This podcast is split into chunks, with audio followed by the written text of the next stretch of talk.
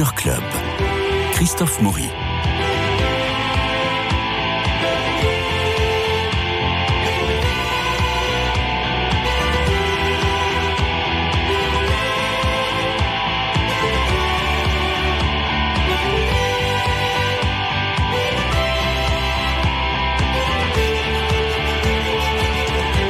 Trois films, deux chroniqueurs, mais rassurez-vous, Bernard Médioni sera avec nous la semaine prochaine. Dominique Borde et Marie-Noël Tranchant, bonjour. Bonjour. Vous avez choisi trois films pour nous encourager ou nous décourager. Alors, euh, nous allons parler de Sick of Myself, de L'île Rouge et de l'improbable voyage d'Harold Fry. Commençons, si vous le voulez bien, par Sick of Myself.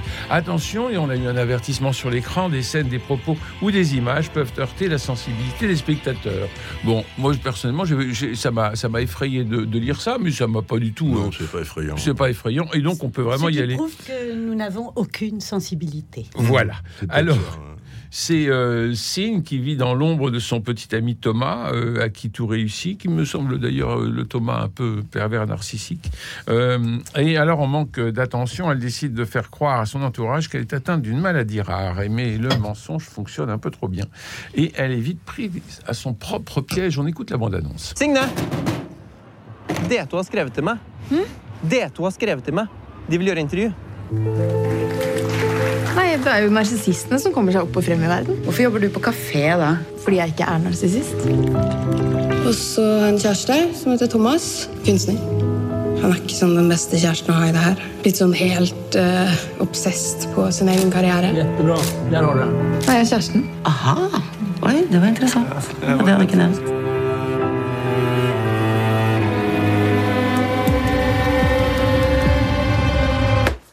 Får se. Hei,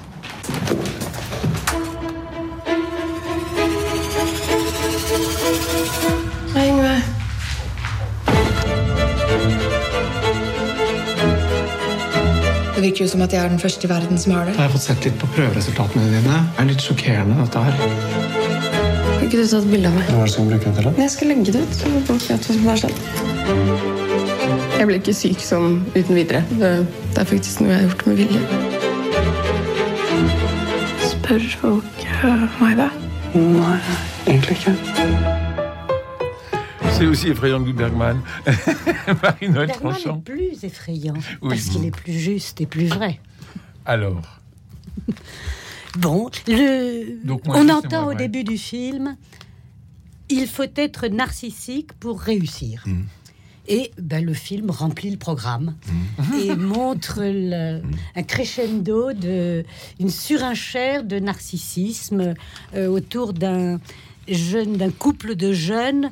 Euh, couple, si on peut dire, parce qu'ils cohabitent plutôt qu'ils ne vivent ensemble. c'est très déséquilibré a, comme relation. Hmm. eh ben, Il n'y en a pas surtout. Oui. C'est très. euh, voilà, ils sont euh, réunis, mais jamais unis. Euh, lui, c'est un jeune artiste assez escroc euh, qui a hum, un peu intégré les codes de l'art contemporain et qui fait des installations euh, comme ça. Mais très à la égocentré. hein. va-vite, très égocentré. C'est le, principe même euh, du film. Et donc, il, et par exemple, il vole des, des canapés ou des meubles et il en fait des sculptures, euh, etc. Alors, au début du film, on le voit voler une bouteille de Bourgogne de, de je sais pas combien, de 1300 euros. Ou plus de- de- ça existe, ces Mm. choses-là Oui, oui, vu tout à fait. Christophe qui connaît bien le Bourgogne et la Bourgogne. Oui, Oui, oui. donc on peut. Alors il, euh, il vole cette bouteille, euh, voilà, et ça c'est un un geste d'art contemporain. euh, Et euh, donc signe sa petite amie qui est très euh, qui est serveuse euh, dans un bar, qui est assez terne et effacée et, et timide. Elle se sent très écrasée et elle voudrait bien arriver à se faire remarquer un peu aussi et avoir de temps en temps son quart d'heure de célébrité. Et tout ce qu'elle trouve, c'est finalement de d'être malade, ce qui n'est pas mal trouvé parce que comme ça, elle joint le, le spectaculaire à la, à la victimisation. Elle suscite la. Donc c'est très bien dans le- la société contemporaine. Elle suscite la, la compassion, l'empathie, Mmh. euh, tout ça. Sa première tentative, c'est de passer pour allergique lors d'un repas de vernissage. Donc, euh, elle se met à, à étouffer, à, à- à faire une crise absolument spectaculaire euh, qui, évidemment, accapare l'attention euh, de tous. Avec beaucoup d'hystérie. et ensuite, elle trouve mieux encore, qui est de d'être malade. Elle a vu ça sur le net, qu'il y avait un produit pharmaceutique qui euh, Mm. occasionnait une maladie de peau euh, épouvantable. Avec des contre-indications allergique, terribles, Oui, des. Et donc ça l'intéresse. euh, alors elle fait se- charge un ami de trouver ce produit sur le net, dans le dark net. Voilà. Et elle s'intoxique complètement et elle devient de plus en plus difforme, une petite euh, elephant woman euh, complètement. Et étrangement, c'est là, effectivement, qu'elle réussit enfin à se faire remarquer. Elle devient une vedette de la mode, d'un magazine de mode qui a des ambitions inclusives, Voilà. donc qui veut intégrer les gens bizarres, Malades, handicapés, euh, etc. Donc elle, elle, elle devient mannequin, etc. Elle, une notoriété euh, tout à coup internationale. Enfin voilà. Donc c'est ça l'idée, l'idée assez satirique en principe. Euh, malheureusement, le hum, réalisateur norvégien fait du sous. Ruben Östlund, Euh, si nos auditeurs euh, ont vu et se souviennent de The Square, qui avait eu la Palme d'Or euh, À Cannes. y a, à Cannes, il y a 4 ans, peut-être Oui. euh, 4 ou 5 ans, et qui était un excellent film, une très bonne, sat- brillante satire de l'art contemporain, mais vraiment tiré au cordeau et, et pensé et d'une cruauté acérée. Bon, là, il essaie de copier, mais. euh, Mais il n'y arrive pas. Copie Dominique Borde. Oui, bah, c'est ce qu'on appelle une fable grinçante, et puis sur l'obsession du siècle, c'est-à-dire comment devenir, euh, comment accéder à la notoriété, quoi, qui va au-delà de l'apparence ou qui se sert d'une apparence pour arriver. Mais ce qui est, ce qui est, ce qui est intéressant, enfin, parce que ça reste une fable aberrante et dénonciatrice, c'est comment faire pour avoir la reconnaissance des autres, ne plus se reconnaître soi-même, quoi. C'est, Oui. ça l'histoire, un petit peu. hein. Alors, quitte à avoir un visage déformé, parce que son visage est de plus en plus déformé, elle prend des tranquillisants à haute dose. Je savais pas que ça avait cet effet-là. Moi, je prends jamais de tranquillisants, vous non plus. hein? Non. Ben non. Non, on c'est sait pas, pas. c'est pas non plus n'importe quel. Non, c'est des, tranquillisant. des fautes assez fortes. Oui. Euh, ben, elle prend un tranquillisant à haute dose et puis petit à petit, elle devient méconnaissable. Elle est défigurée pour avoir un visage connu. Voilà, Ouais. c'est exactement euh, malade de moi-même, c'est ça. Elle est malade d'elle-même. Elle subit le pire pour devenir quelqu'un et affronter aussi la notoriété de son compagnon, euh, qui est un artiste célèbre. C'est la compétition des apparences, en somme. Donc c'est vraiment une fable sur la société d'aujourd'hui qui joue beaucoup plus sur l'apparence que, que sur la valeur individuelle. Quoi. La valeur, c'est ce qu'on voit, c'est ce qu'on regarde. Et puis devenir une star, puisque maintenant, ce qui est important, c'est d'être une star Oui. de n'importe quoi, mais une star de toute façon. Donc ça, ça veut dire ça. C'est assez, bien vu là-dessus. Maintenant, le film a des imperfections. Il est bon, il est, il est un petit peu exagéré. C'est une charge, c'est une satire, c'est tout ce qu'on voudra. C'est amusant, c'est cruel, mais ça peut être efficace, oui.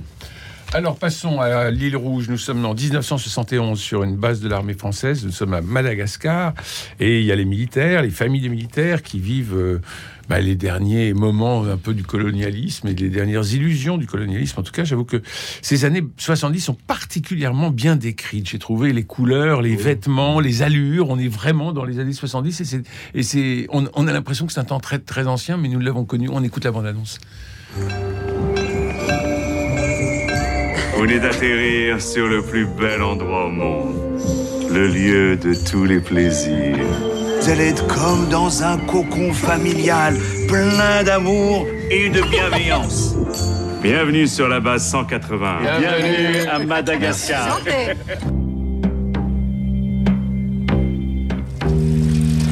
I remember the color of your smile. Tu te maquilles trop. Pour qui tu te maquilles comme ça Arrête un peu. Moi, J'aime bien vous regarder. Je sais, t'as toujours l'œil qui traîne.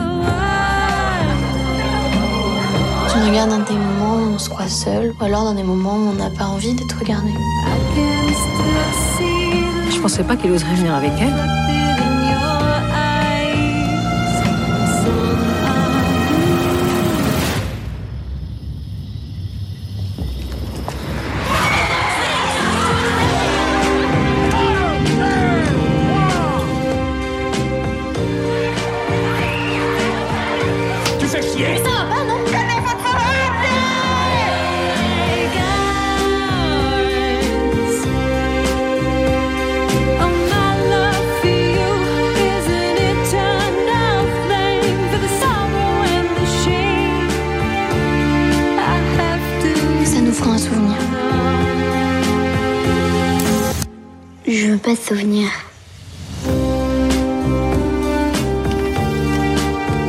Alors, Dominique Borde, comment avez-vous vécu Alors, cette faut, île faut rouge préciser que Robin Campillo s'était fait remarquer pour 120 bêtements par minute. Hum. hein. C'est ce qu'il a un peu révélé.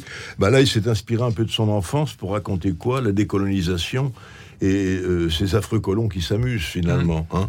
Euh, c'est le colonialisme et, et devient un jeu, une illusion. Son île est un volcan au bord de l'éruption plutôt Oui. qu'autre chose, mais il ne montre qu'un volcan éteint qui s'amuse entre ses souvenirs d'enfance. Alors Fantomètre, qui a beaucoup d'importance. Hum. Qui ne connaît pas Fantomètre Moi, c'était des... tu connaissais pas Non. Ah bon ah, si, c'est une lecture La de verte. C'est une lecture de filles. Ah Moi, oui. je, je lisais pas Fantomètre, mais euh, elle est connue. Alors donc, on a, on a des, on a des, des passages comme ça sur Fantomètre. Euh, et voilà, il a réalité passée. Mais et- il dénonce, mais en s'enfonçant dans des images, euh, oui, qui, qui jouent beaucoup sur la nostalgie des années 70 c'est pas euh, pour lui Madagascar est encore un terrain de jeu tel qu'il le montre hein. entre nostalgie et insouciance il n'y a pas vraiment de démonstration il y a une illusion vécue au bord d'un précipice. Moi j'ai vu ça un peu comme ça et c'est finalement un peu lassant. Euh, il y a qu'à la fin où on libère les prisonniers où on comprend que euh, que la colonisation est finie et qu'on va passer à autre chose. Mais ça il le montre après. Alors c'est un peu curieux comme il a, il a fait un mélange des genres en fait pour dénoncer euh, les colons avec ses souvenirs, ses propres souvenirs d'enfance, puisque son père était sur une base comme ça. hein. J'ai trouvé ça un peu maladroit, mais c'est une maladresse voulue, assurée, qui déconcerte un peu, je trouve. Oui. Marie-Noël Moi, j'ai pas pensé à la dénonciation. Ah oui. De même que je n'ai pas pensé au, euh, oui, à la- euh, au colonialisme comme sujet. Pour Quand les moi, Malgaches viennent euh, mais, mais pour les, à la euh, fin, à la non, fin, mais les ce n'est pas le, ça ne m'a pas paru le sujet. Justement, ça vient à la fin. Moi, j'ai regardé se dérouler le film par les yeux de l'enfant, puisque Mm. c'est un film autobiographique. C'est un petit garçon de 8 ans, et euh, je trouve qu'on le suit avec sa petite euh, copine euh, sympathique et charmante. C'est un, c'est un petit couple d'enfants. Innocents et qui regardent ce qui se passe autour d'eux avec euh, en épiant beaucoup. Ils sont curieux euh, lui surtout. Donc ils, ils se ils se cachent ils ont leur cabane secrète euh, leur euh, mais ils regardent. Ils regardent les adultes et comme des enfants ils n'ont pas les clés. Ils regardent ce qui se passe sous leurs yeux euh, donc c'est pas, ils sont ni dans la dénonciation ni dans la célébration. Ils vivent leur vie d'enfant. Et moi, j'ai marché assez bien. À ce, j'ai été sensible à ce naturel, au naturel des situations et des choses captées par les enfants et par lui, le petit garçon particulièrement. J'ai trouvé qu'il l'attrapait avec cette curiosité, Il euh, sans, interdit, oui, Ouais. qu'il l'attrapait avec une curiosité Mm. sans jugement et que du coup le film se feuilletait un peu comme un vieux magazine quand on retrouve des vieux jours de France ou des vieux Paris Match dans un grenier. Oui, euh, et, les- et là, les couleurs sont parfaites. oui, hein. oui. C'est très et donc réussi, on ça, tombe dans cette époque euh, révolue. Ouais. Et on voit bien, alors en effet, on, on- on voit bien les, euh, les traces, euh, on, peut, on peut les lire avec des yeux d'adulte, ce contexte euh, colonial, que- colonialiste. Il y a le rapport avec la est oui, important. oui, Là, on mais lui découvre, il découvre ça l'intéresse les choses de l'amour. Il va voir l'arbre amoureux, il, il entend parler de prostitution, ça l'intéresse comme tous les petits garçons. Il se dit qu'est-ce que c'est cette histoire, euh, etc. Donc tout ça existe, mais par bribes. euh, et la réalité euh, vraiment politique est aux marges parce qu'il n'y est pas vraiment mêlé. Et à la fin, en effet, on découvre mieux, voilà, les Français s'en vont, et là, les Malgaches apparaissent, et ils apparaissent euh, en colère et avec Ah, beaucoup de rancune. Et ça. Oui. Mais c'est très bien, voilà, euh, pour moi, c'est bien raconté. Bon, alors on passe au troisième film, L'improbable voyage d'Harold Fry. Euh, tu vas marcher, je vais marcher et tu vivras. Non, elle ne mourra pas, elle ne mourra pas. Non, don't don't die, don't die. Euh, il est juste retraité, Harold Fry. Il mène une vie un peu triste, maussade, de côté de sa femme Maureen, qui est remarquable. Et lorsqu'il apprend que sa vieille amie Queenie est mourante, elle sort de chez lui bouleversé pour poster une lettre. Et puis, et puis il rencontre une jeune, euh, une jeune caissière à la station-service qui a les cheveux bleus, euh, des, euh, euh, des piercings partout, et qui, lui, et qui lui dit mais, mais il faut faire quelque chose pour elle. Elle est pas, elle est pas foutue. Il faut, il faut. Moi, ma tante, elle est sortie du cancer. Alors il faut marcher. Alors il décide de traverser toute l'Angleterre et de marcher avec sa lettre en poche pour aller retrouver Queenie et par- parcourir plus de 700 kilomètres avec la certitude que ce voyage maintiendra Queenie en vie. Et puis alors, bah, au fur et à mesure, euh, ça finit par se savoir, il devient un peu une vedette. C'est quand même assez bizarre qu'après 61 jours de marche, il n'est soit pas mal rasé. Mais enfin, on écoute la bande-annonce. How do we know in Berwick upon Tweed? We don't. It's from Queenie Hennessy. She's in a hospice. For a friend, she has cancer. My aunt had cancer. But you can't give up. It's about what's in here. And your aunt got better because you believe she could? She said it gave her hope. Uh, could I leave a message for Queenie Hennessy? Tell her Harold Fry is on his way. Harold! I'll keep walking and she must keep living. Have you been drinking? The only time you walk is to get to the car. I need to do this, Maureen. If that's what you need, it can only be about 500 miles.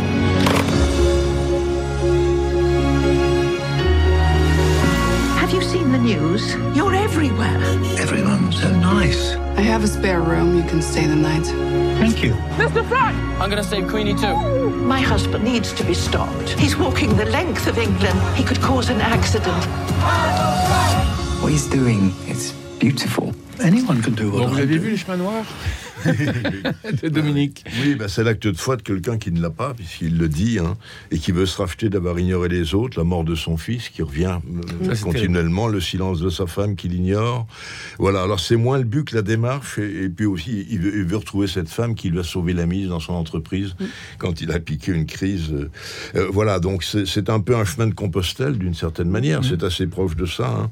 Un effort pour accomplir un acte enfin et un acte pour les autres et sur sa route. Alors il y, y a une qui est une parabole qui est un petit peu lourde, mais qui est, qui est même émouvante quand cette femme lui lave les pieds. Bon, bon, bien sûr, on pense à Marie-Madeleine lavant les pieds du Christ, mais lui n'est pas le Christ. Mais il y a, y y a de très belles choses, il y a de belles rencontres, il y a des symboles, il y a des haltes qui sont des stations. Bon, oui, on peut voir ça comme ça.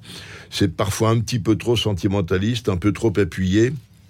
Mais tout se reflète sur le visage de cet acteur, hein, euh, Broadbent. Euh, Jim. Broadbent, qu'on avait déjà vu ailleurs, oui. Jusqu'à la lumière à la fin qui va illuminer tout le monde un peu par hasard et, et où chacun va trouver la grâce. Alors même s'il ne sauve pas son amie qui, qui est mourante, euh, il se sauve lui-même et il se sauve lui-même par rapport aux autres. Il se sauve lui-même en découvrant les autres et en découvrant peut-être l'amour des autres. C'est ça l'histoire en fait. Alors c'est assez beau, c'est un peu simpliste, c'est un parfois un peu maladroit, euh, mais euh, ça, ça tient tout. C'est très chrétien. C'est très chrétien comme 700 km avec des chaussures bateau, vous 700 trouvez ça km, oui, ça fait Ouais. beaucoup. Oui, pour les chaussures bateau, je pense pas que Oui, pour les chaussures bateau, oui, on est étonné qu'il y ait des chaussures bateau. Il y a des invraisemblances, il y a des naïvetés, bon, voilà. Marie-Noël Tranchant. Eh bien, euh, moi, je trouve ce film tout, extra, tout à fait extraordinaire et il, il vieillit bien dans le souvenir. euh, je trouve c'est improbable en effet, comme vous le dites, et ça peut paraître invraisemblable, mais en même temps. Il n'y a que les Anglais pour faire ça. C'est parfaitement naturel. Euh, tout arrive, euh, on, l'admet parce que il l'admet. Il est merveilleux, Jim Broadbent. Il est absolument étonnant. Et, et ça pourrait être mièvre, mais à mes yeux, ça ne l'est jamais. Parce que Harold Fry euh, est vraiment l'anglais ordinaire, muré dans une existence morne euh, et dans son incapacité à s'exprimer. Et, et il se met en marche, en effet, sur l'injonction euh, étrange de cette petite vendeuse punkette euh, euh, qui lui dit qu'il n'y a que la foi qui sauve. Alors il dit, moi, pas, je, n'ai pas de religion, j'ai pas la foi. Il lui dit, mais je vous parle pas de foi religieuse, je vous parle de... Et elle montre son cœur. Oui, c'est une question de cœur. L'élan du cœur qui voudrait aimer, aider, consoler, donner de l'espoir. Et comme il ne trouve pas les mots pour soutenir euh, cette vieille amie mourante, il décide de marcher vers elle, euh, comme ça, de- impromptu, euh, et il part tel qu'il est. Avec sa Une- bouteille, avec sa bouteille de Avec lait une et un bouteille sac en plastique. C'est que pour la première fois, il écoute son cœur profond. Et comme il l'avait pas beaucoup utilisé jusqu'ici, eh bien, c'est un cœur euh, tout neuf, en bon état de marche, euh, d'une fraîcheur intacte. Alors, il découvre aussi bien la nature. On voit, il y a tout à coup des, images de paysages euh, ravissantes qui vous font euh, regarder, en effet, le ciel, les arbres. euh, euh, il pleut, il fait du soleil, tout ça, ça, lui avait échappé jusque-là. Et puis, ces rencontres qu'il fait et qui sont toutes uniques, bizarres, euh, Et puis, notoriété, et puis la notoriété. La arrive. Alors ça, c'est amusant parce que c'est l'anti euh, de- Oui. Sick of Myself. Il la traverse. Oui, parce qu'il y a, euh, il intrigue, il rencontre euh, un, un type qui lui offre un verre euh, à une table, qui lui demande la permission de le prendre en photo, et il se retrouve dans les journaux. Comme il lit pas les journaux, il l'ignore, mais sa femme, à des kilomètres de là, a découvert qu'il était célèbre et, le, le prévient. Et en effet, une foule le rejoint. Ah, Harold, Harold, on le salue Ils font partout. des t-shirts on le- ou ils font des t-shirts. Et lui traverse ça avec la même simplicité qu'il met à accueillir tout ce qui lui arrive. Parce que c'est ça, ce qu'on ce qu'on voit, et Dominique avait raison d'évoquer le chemin de Compostelle. En, gén- en général, c'est ça qu'éprouvent les marcheurs, se simplifier au fur et à mesure du chemin. Et à un moment, il renvoie tout, euh, ses cartes de crédit, euh, ses clés, tout ça à sa femme en lui disant, en étant simple, j'y arriverai. Et c'est ce qui se passe. Il traverse tout avec une simplicité. Ça fait pas. Il y a un mot de Claudel qui dit ça. Celui que l'amour simplifie. Voilà. L'amour simplifie. Et c'est ça qui le- l'aide à traverser, à faire ces 800 kilomètres. Et en même temps, il relie sa vie profondément. Il relie les événements tragiques de sa vie qu'il n'a pas su ni comprendre, ni admettre, ni surmonter. Et il redécouvre l'amour de sa femme. Mmh. Oui, à la fin, Ça, c'est étonnant parce qu'elle aussi fait tout un chemin, Mmh.